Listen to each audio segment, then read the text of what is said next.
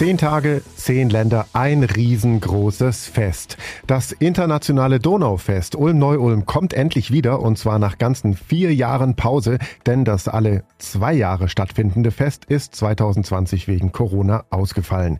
Viel aus dem für 2020 geplanten Fest wandert jetzt in die Ausgabe 12 dieses Jahres. Rainer Markus Walter, einer der drei künstlerischen Leiter des Donaufests. Endlich geht's wieder los. Wie fühlt sich's an? Es fühlt sich an wie neu geboren. Also um einen Schlag bin ich 30 Jahre jünger.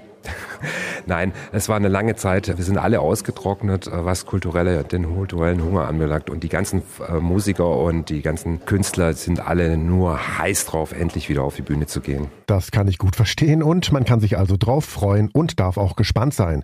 Gibt's denn Highlights, auf die sich der Programmmacher freut? Ah, ein Highlight. Das ist eine Frage an Vater, welches sein Lieblingskind ist. Ne?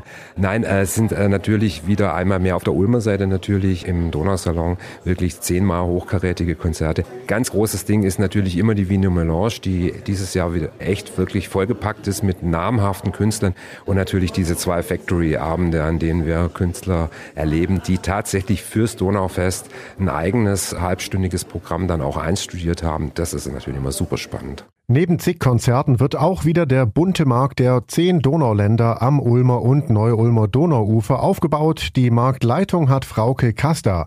Was können wir erwarten? Wieder ein buntes Programm, wo es, denke ich mal, für jeden Geschmack im wahrsten Sinne des Wortes als auch im übertragenen Sinne im Kunsthandwerk viel zu entdecken gibt, viel zu genießen gibt, viele bewährte Aussteller, aber auch viele Neuheiten, im Besonderen im Bereich Gastronomie, die slowakische Küche, die schon seit einigen Festen jetzt nicht mehr vertreten ist, aber 2022 wieder da sein wird und zu einer kulinarischen Reise durch die Slowakei einlädt. Oh, das klingt echt lecker. So, jetzt haben wir über Kultur, Konzerte, Essen und Trinken gesprochen.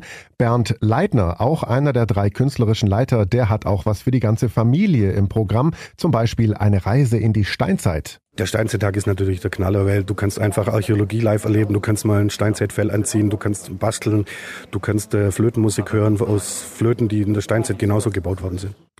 Bei aller Freude über das internationale Fest der Völkerverständigung, der Freundschaft und der Verbindungen ist den Machern eins klar, das Donauland Ukraine muss einen Schwerpunkt bilden.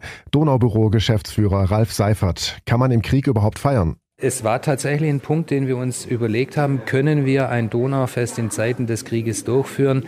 Wir sind zu der Überzeugung gelangt, wir müssen es tun.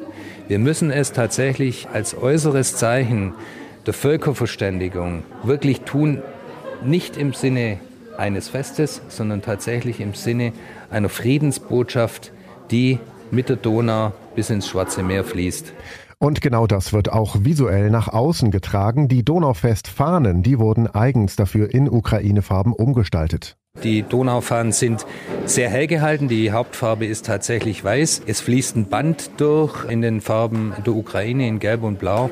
Und es sind dann auch die internationalen Menschenrechte in verschiedenen Sprachen letztendlich aufgebracht. Und ich glaube, es wird tatsächlich aus meiner Sicht ein Gänsehauterlebnis sein, wenn diese Fahnen in dieser Gestaltung dann tatsächlich ähm, ein Donaufest wehen werden. Und damit wird das zwölfte internationale Donaufest Ulm-Neu-Ulm ein großes gemeinsames Friedensfest. Was fehlt noch? Eine Einladung und damit nochmal zurück zu Programmmacher Rainer Markus Walter. Ja, Leute, ich kann einfach nur sagen, kommt aufs Donaufest. Es ist so viel geboten. Es ist garantiert findet jeder irgendwas, was er richtig gut findet. Und das glaube ich auch. Vielen Dank an alle, mit denen ich sprechen dürfte. Los geht's am 1. Juli 2022 und Schluss ist am 10. Juli. Zehn Tage, zehn Länder, ein riesengroßes Fest. Ich freue mich drauf.